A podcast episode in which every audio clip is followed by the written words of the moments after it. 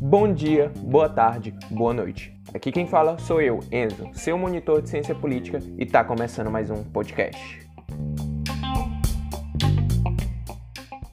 Bom, pessoal, mas antes de nós começarmos, vou dar aqueles avisinhos iniciais.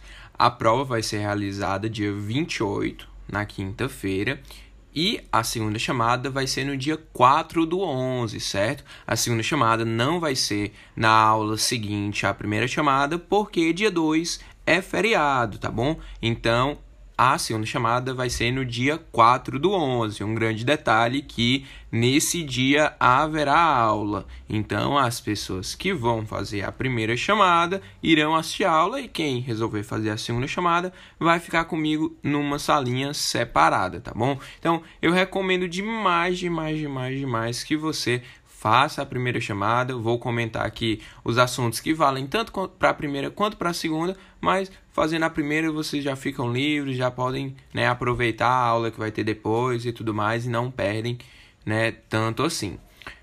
Sobre a pontuação né, extra que tem para essa V2, teve hoje nós fizemos o Kahoot, né, lá de, na revisão do GED. Quem ficou no top 3 ganhou meio ponto e também tem atividade valendo é, meio ponto sobre a politização do judiciário, tá bom? Ela pode ser entregue até a data da prova na, da primeira chamada, né? No caso, dia 28. O conteúdo da prova é o texto 3, a partir de território, né? O texto 4, o texto 5 e o texto 6 até monarquia e república, né? Meu podcast aqui geralmente tem em torno de 40, 40 e poucos minutos. Então vocês vão ver que não vai dar tempo de eu falar de todas as coisas, obviamente. Vão ter algumas coisas que eu não vou conseguir falar muito bem. E aí eu tô só passando por cima, como eu disse para vocês, de assuntos que eu acho importantes, de assuntos que eu acho relevantes que podem vir a cair, tá bom? E aí por onde estudar, né? Você tem inúmeros locais para estudar. Tem a apostila, tem as aulas, as anotações, tem a revisão que eu fiz hoje, né? Tanto com as questões quanto com a gravação, a resolução das questões. Tem o podcast aqui que você está ouvindo agora, tem os slides, né? Tem um resumo que tem todos os textos lá resumidos, tem muita, muita coisa, tá bom? Então você pode escolher aí por onde você quiser. Nós vamos iniciar aqui com o texto 3, né? Lembrando que no texto 3 não vai cair a parte de população, povo, né? Não vai cair aquelas diferenciações. E aí a gente já parte para o território, né? Lembrando que população e território fazem parte dos elementos materiais, né? Lá nos elementos constitutivos do Estado. Nós também temos os elementos formais, que é o governo soberano, e o ordenamento jurídico e o elemento final que é o bem comum. No território, gente, a gente tem a seguinte composição, né? O solo, subsolo, espaço aéreo, embaixadas, navios e aviões militares, navios e aviões de uso comercial ou civil e o mar territorial. O solo, gente, são aquelas terras visíveis, né? O que é delimitado pelas nossas fronteiras. Já o subsolo é aquilo que está subjacente, né? Subjacente ao solo, é onde a gente consegue encontrar a maior parte de riquezas, sejam riquezas minerais, né, questão de ouro e outros minérios, seja questão mesmo de água, né, lá que estão os aquíferos, os lençóis freáticos. E aí a gente também tem o espaço aéreo, né, que é essa coluna de ar, vamos dizer assim, o famoso céu. E aí ele basicamente é a, a porção de terra, né, de terra firme, vamos dizer assim, o solo, mais o mar, tá bom? Então tem toda a questão do mar territorial também dentro do espaço aéreo. A gente tem as embaixadas, né, que são as sedes de representações diplomáticas, os navios e aviões militares, que estes são considerados parte né, do território brasileiro, independente de onde estiverem. Então, independente se está aqui no Brasil, está em águas internacionais, está em outro sobrevoando outro país, aquele avião, aquela aeronave, o navio, quer que seja, vai ser considerado parte integrante do Estado, tá bom? Independente de onde esteja, ele vai ser considerado parte integrante do Estado. Tanto que foi uma questão que eu coloquei lá no Kahoot sobre isso, né? o aeronave está sobrevoando Paris, é uma aeronave da Força Aérea Brasileira, e aí, dentro dessa, dessa aeronave, é cometido um crime de homicídio. E aí a pergunta é justamente, né, como que vai se dar essa resolução? Se vai ser crime com base na legislação brasileira, na legislação de Paris, não é crime e tudo mais. E aí vocês vão ver que a resposta lá e a resposta que eu estou dando aqui para agora para vocês também é que é crime sim com base, com base na legislação brasileira, porque navios e aviões militares são parte integrantes do território. Vocês vão ver isso também lá em direito penal. E se vocês quiserem dar uma olhadinha também lá no Código Penal, é logo no comecinho que fala sobre a territorialidade e tudo mais. E aí, navios e aviões de uso comercial ou civil, a gente tem duas regrinhas, certo? Se estiver navegando ou sobrevoando águas internacionais, é considerado parte integrante do território do Estado, tá bom? Agora, se tiver é, atracado, né, ou navegando as, as águas daquele país, ou então tiver pousado no aeroporto, ou então sobrevoando, vai estar sujeito ao ordenamento jurídico daquele país, tá bom? Então a gente tem essa diferenciaçãozinha do uso comercial civil e também dos militares. E o mar territorial, a gente tem basicamente as divisões que no mar territorial, né, aquela faixa de, de 12 milhas, dá mais ou menos ali 22 quilômetros. A gente tem também a zona contígua, né, que vai ser aquela parte onde vai ter a fiscalização aduaneira, né, a fiscalização sanitária, o controle migratório, vai ser essa zona de fiscalização. A gente tem a zona econômica exclusiva, que é onde vai ter essa fiscalização econômica, onde pode, né, de fato, né, ter essa essa é zona econômica exclusiva, né? Já está dizendo, é exclusiva nossa. Ela vai ali de, das 12 milhas às 200 milhas. E por fim, a gente tem a plataforma continental, que é onde está concentrada a maior parte dos recursos, tá bom? Aí a gente pula já para os elementos formais.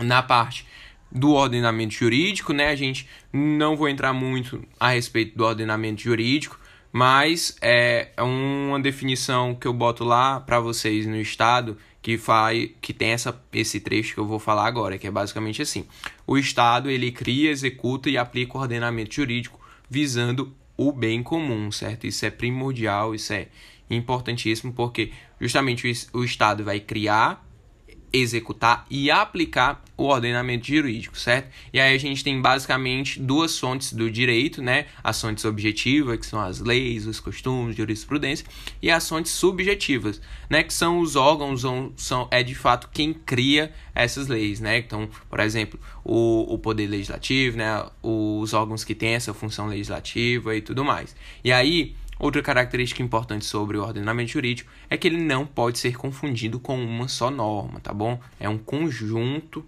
de todas as normas. E aí a gente parte agora para essa parte de governo soberano, né, que fala sobre soberania, governo, né? Uma característica importantíssima sobre a soberania é que ela é incontestável e incontrastável, ou seja, incontestável porque não se admite nenhuma contrariedade, e incontrastável é porque não existe nenhum outro poder que se compare a ela, tá bom? Soberania é justamente essa forma suprema do poder. E aí a gente tem algumas fontes da soberania. A gente tem a fonte teocrática, né, que seria Deus. A gente tem os contratualistas, né, que o poder vem do povo, aí a gente vem entre aspas, né, já de um popular, mas ainda um pouco meio desorganizado e tudo mais. A gente tem a nacionalista, que é né, a nação, a nação que vai refletir os anseios da sociedade. A gente tem o direito também, que o poder vai ser estabelecido pelo direito, e a gente tem a do poder constituinte, né, que é essa soberania popular, essa organização político-jurídica, que seria justamente esse povo organizado. E por fim, a gente tem o um elemento final, que é o bem comum, que é justamente esse bem-estar, essa realização global do ser humano, tá bom? E aí a gente já parte agora para a parte de separação de poderes, né? Falando dele, né? Importantíssimo, Aristóteles, Locke, mas principalmente Montesquieu, tá bom? Montesquieu, a gente, né, diz, né, brinca que ele enxergou aquilo que ele não, que não existia lá na Inglaterra, né, com o Locke, porque ele já fez, né, mais ou menos uma separação de poderes. O Aristóteles também fez mais ou menos, né, uma separação, já já já fez essa classificação. E aí o Montesquieu vem, né, com, com o espírito das leis e aí a gente diz que ele errou, né, porque ele enxergou aquilo que não existia.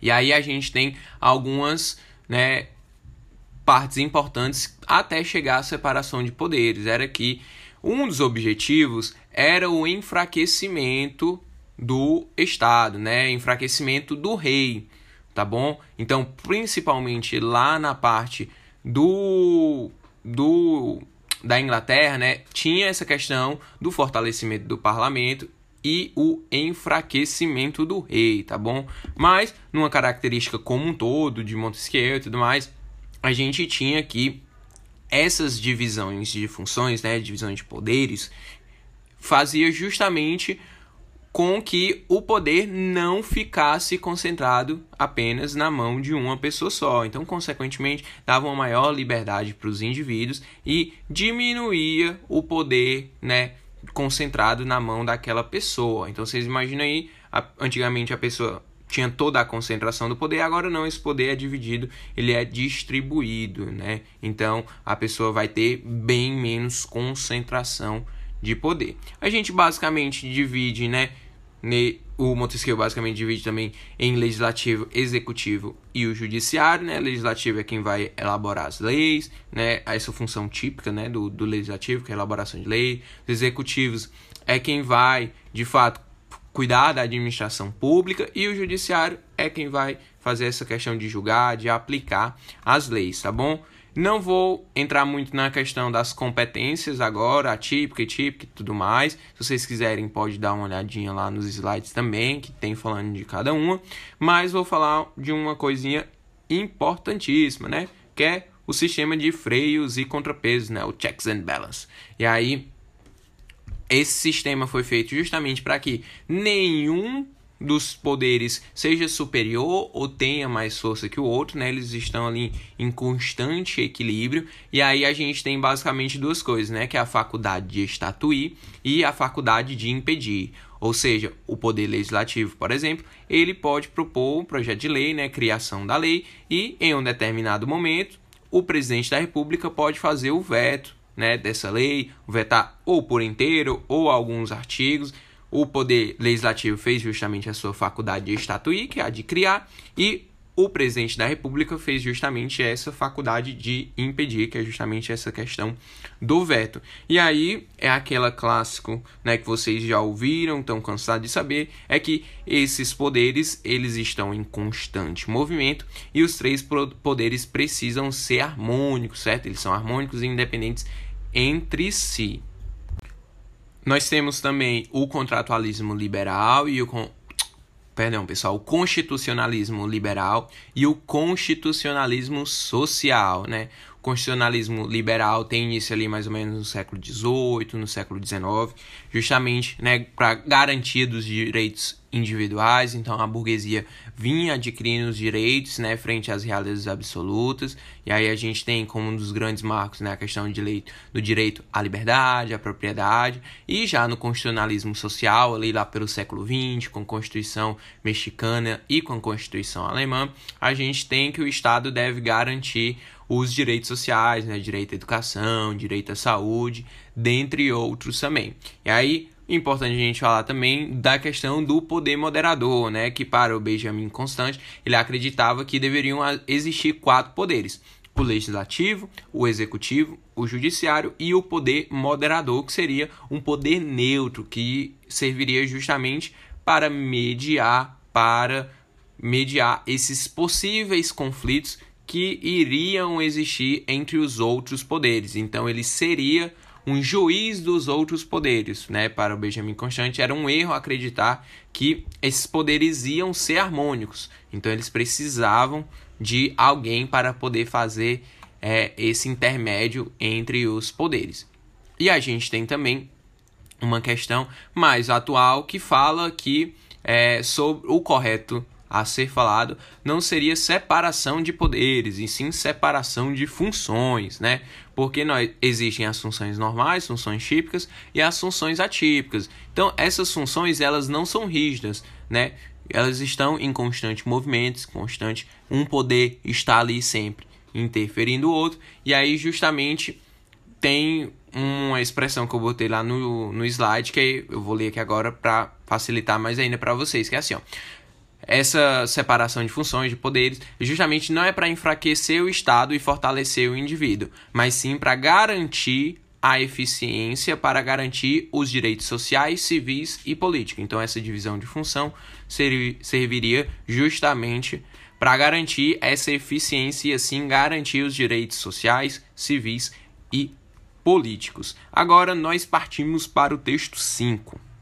No texto 5, a gente vai ver um pouquinho sobre as formas de Estado, e aí no texto 6 a gente vai falar sobre as formas de governo. Lembrando que a parte de sistemas de governo não vai cair nessa AV2 agora, tá bom? É conteúdo apenas da AV3. Bom, as formas de Estado é justamente como o poder vai se manifestar no território, certo? Então é uma relação entre é, o poder e os elementos do Estado. Elementos do Estado, este no caso, o território. A forma de Estado ela pode ser dividida basicamente em simples ou unitárias, que nós temos uma, que é o Estado unitário, e compostas, que ela basicamente se divide em união pessoal de Estados, união real de Estados, confederação e federação.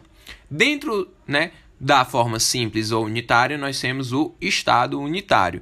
E aí, algumas características do Estado unitário é justamente que há apenas uma única fonte de poder, certo? Há justamente essa centralização do poder, não há divisão política do território.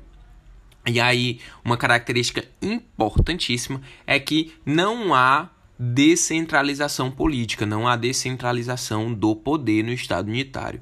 Há sim uma descentralização administrativa, tá bom? Então pode até dividir o território, mas não possui autonomia. Mantém sim os vínculos com o poder central, tá bom? É apenas uma delegação do poder central. E aí a gente tem essa concentração, essa centralização do poder, né, num só. E aí formas de Estado compostas agora, a gente tem a união pessoal e a união real de Estados. A união pessoal é basicamente quando os dois Estados vão se, se reunir né, vão se unir em torno de um rei ou de uma casa dinástica, e aí cada estado pode continuar tendo as suas próprias leis, tendo seu próprio ordenamento jurídico. Já na união real de estado, como o próprio nome já diz, é uma união, união real. Então, seria a junção de dois ou mais estados, só que de forma efetiva. E aí, os dois estados perdem a soberania para unir ou um dos estados vai perder essa soberania para se subordinar ao outro. Não vai ser mais possível com que cada estado mantenha o seu ordenamento jurídico. O ordenamento jurídico vai virar um só. A confederação ela possui algumas características importantíssimas, como a questão de ser uma união efêmera, união temporária, tá bom? Ela também admite a secessão, admite a separação. E aí, é, a confederação é justamente a união, essa junção de dois ou mais estados, e aí essa junção geralmente é mediante um tratado, um pacto, uma convenção. Essa união, essa junção é efêmera, é passageira. Você pode separar, o estado pode separar pode sair da confederação a qualquer momento e eles estão em busca de um objetivo em comum, tá bom? E aí, outra característica importantíssima da confederação é que para o mundo eles vão atuar como um só, naquele objetivo comum, eles vão atuar como um só, mas internamente cada um continua sendo tendo a sua soberania normalmente. Já as, a federação, a gente diz que é uma união permanente e indissolúvel de estados. E aí esses estados eles são autônomos, eles possuem apenas a autonomia, eles não são soberanos, tá bom? E aí a gente tem a descentralização política e a descentralização administrativa, que a gente tem a repartição das competências, então tem o que é competência da União, dos estados membros, dos municípios, a gente tem tudo dividido né, na nossa Constituição Federal. E outra característica, da, outra característica da federação é que ela não admite a separação. E aí tem um, um macetezinho, um bizuzinho que eu trago para vocês que é muito, muito massa. Que é para você sempre lembrar as formas de Estado e as formas de governo. Obviamente, eu só uso uma forma de governo e uma forma de Estado para você poder lembrar, mas você vai lembrar de todas as outras como consequência. É que, lá no artigo 1 da Constituição Federal, diz assim: a República Federativa do Brasil, então, nosso nome, né? República Federativa do Brasil, e aí a gente tem que a república está se referindo à forma de governo, então fogo na república e a federativa, né, federação está se referindo à forma de estado. Então, fé na federação, fogo na república e fé na federação. Assim vocês vão lembrar sempre, sempre, sempre. E aí a gente tem a divisão, né, basicamente União, estados e municípios. A gente tem legislativo, executivo e o judiciário, né? Lembrar que nos municípios é, não possuem juiz, né? São os juízes estaduais. Lá o judiciário da União é a Justiça Federal, né? No executivo da União, presidente, nos estados governadores e nos municípios os prefeitos. No Legislativo da União, a gente tem os deputados federais e os senadores. Nos estados, a gente tem os deputados estaduais. E, por fim, nos municípios, os vereadores. E aí, falando, né, dos deputados, essa parte legislativa, a gente tem a questão da representação dos estados membros. E aí a gente tem que o nosso legislativo, ele é bicameral, ou seja, tem duas câmaras, ou seja, a Câmara dos Deputados e o Senado Federal. A, a Câmara dos Deputados é formada pelos deputados federais. Estes são eleitos, né, e são representantes do povo, certo? E o Senado Federal, formado pelos senadores, e eles são representantes do Estado, tá bom? Por isso, só são três igualmente para todos os estados, independente se sua população é maior ou menor, apenas três senadores por estado. E aí a gente tem a questão da repartição das competências, né? A gente tem basicamente é, a discriminação taxativa da União, ou seja, vão falar, né, as competências da União são amplas e detalhadas e os entes federados vão ficar com o restante. A descrição, discriminação, perdão, gente, discriminação taxativa das unidades federadas, ou seja, é o contrário. É primeiro, primeiro vem né, quais são as competências das unidades federadas e a União vai ficar com o resto. E por fim, a gente tem a discriminação taxativa da, das competências da União e das unidades federadas, que aí é, vai dizer exatamente o que é da União e o que é dos estados, né, dos entes federados. A gente tem também a questão da concentração de poder. Uma federação, ela pode ser centripetista ou secessionismo, tá? Mas esse secessionismo, lembrando mais uma vez, é vedada a separação, tá bom? Separação né, de estados não ocorre na federação. Mas o centripetismo seria essa alta concentração do poder na União e o secessionismo seria justamente quando os entes federativos eles possuem um maior poder. A gente tem também a questão da discriminação das competências tributárias e a autonomia municipal. Um exemplo dessa parte tributária que eu trouxe para vocês é a questão dos impostos. Né? Nós temos basicamente é, impostos em âmbito é, municipal, estadual e federal. Citando alguns exemplos, em âmbito federal, nós temos o imposto de renda. Em âmbito estadual, nós temos o IPVA. E em âmbito municipal, nós temos o IPTU, tá bom?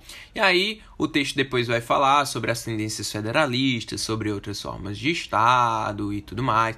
Vai falar de novo sobre a questão da soberania, né? Dela ser incontestável, incontrastável, coisas que a gente já falou e já comentou aqui. E agora eu vou partir para as formas de governo, que é o último assunto que vai cair na nossa provinha.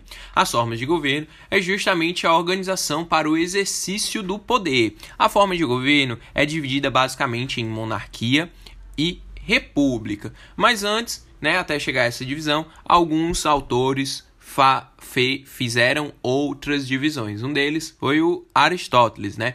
Ele usou basicamente dois critérios, o qualitativos e quantitativos, ou seja, qualitativo no sentido se exercem aquele poder em face do bem comum e quantitativos em relação ao número de pessoas. Então, a partir disso, ele fez duas divisões: as formas de governo puras e as formas de governo impuras.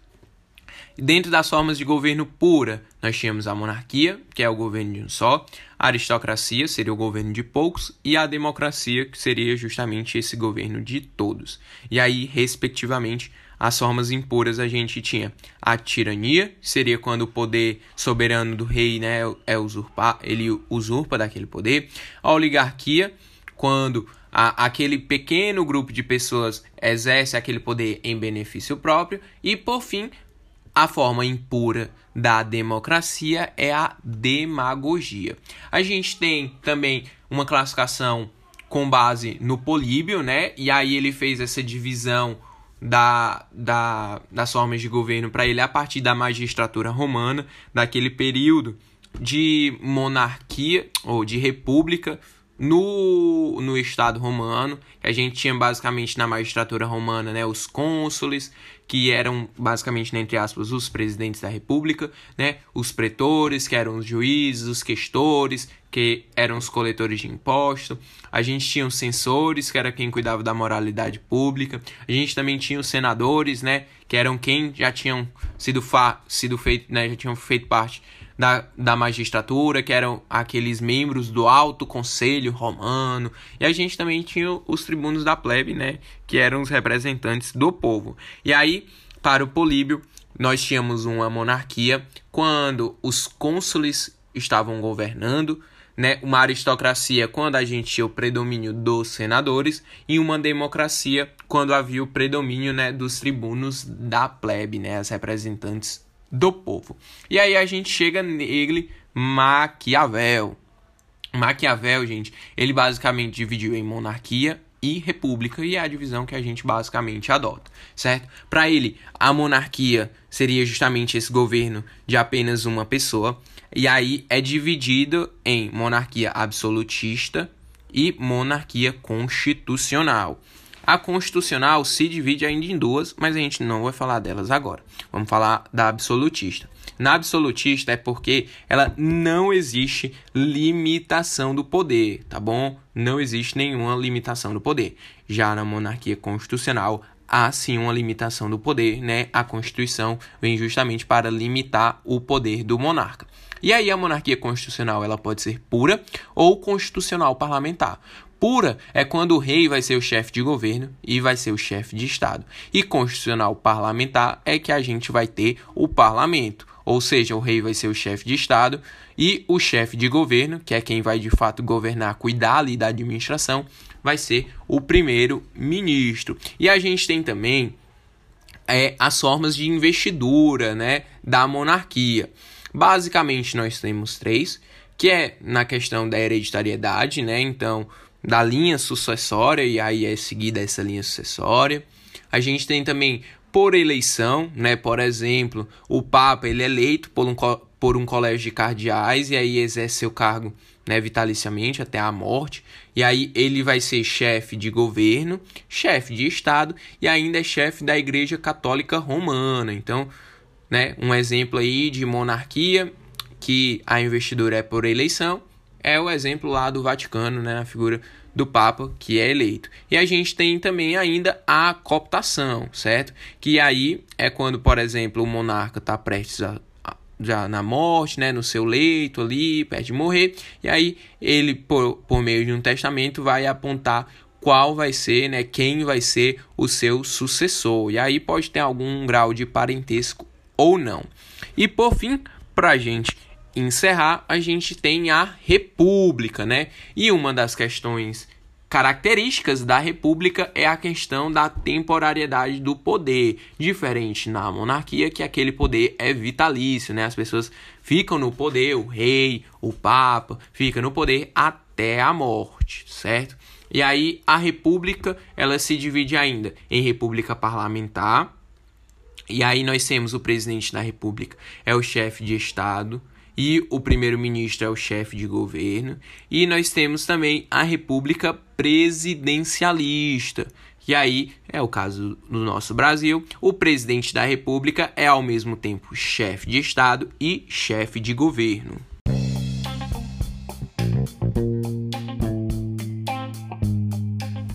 Então foi isso, pessoal. Eu espero que vocês tenham gostado, né? Não esqueçam de estudar pelos outros meios, não só pelo podcast, né? O podcast é muito bom, né? Pelo menos é o feedback que eu recebo de vocês, que ajuda bastante, mas quando você estuda pelo livro, pela apostila lá com os textos, pelo resumo, pelos slides, você consegue absorver mais, você tem mais fontes, então você na hora de uma questão discursiva consegue né, tirar mais palavras, consegue é, escrever bem melhor, tá bom? Então dê uma olhadinha lá na revisão também que pode ajudar vocês. Qualquer dúvida, né, me mandem mensagem, falem comigo no grupo ou no privado, certo? responderei vocês com o maior prazer do mundo. Apenas peço que mandem né, essas dúvidas até meia-noite, né, do dia 27, né? Então ali, quando for dia 27 para o dia 28, eu não vou poder mais responder vocês, né? A partir do momento que der dia 28, que é o dia da prova, eu não posso mais responder vocês, não posso tirar as dúvidas de vocês, tá bom? Então, qualquer coisa, tem também ainda a gravação dos JEDs, né? Se você quiser, você pode ter a presença ainda desses JEDs, já você que não foi presencialmente, que não estava lá no, no momento que nós estávamos fazendo, né, ao vivo, momento síncrono. E aí é só mandar o resumo, mapa mental, vocês já sabem, já estão carecas de saber, tá bom, pessoal? Então, muito obrigado, espero que vocês tenham gostado. Qualquer dúvida, falem comigo, né? Grupo, WhatsApp, torpedo, como vocês quiserem e desejo a todos um excelente prova, um excelente desempenho a todo mundo. Valeu!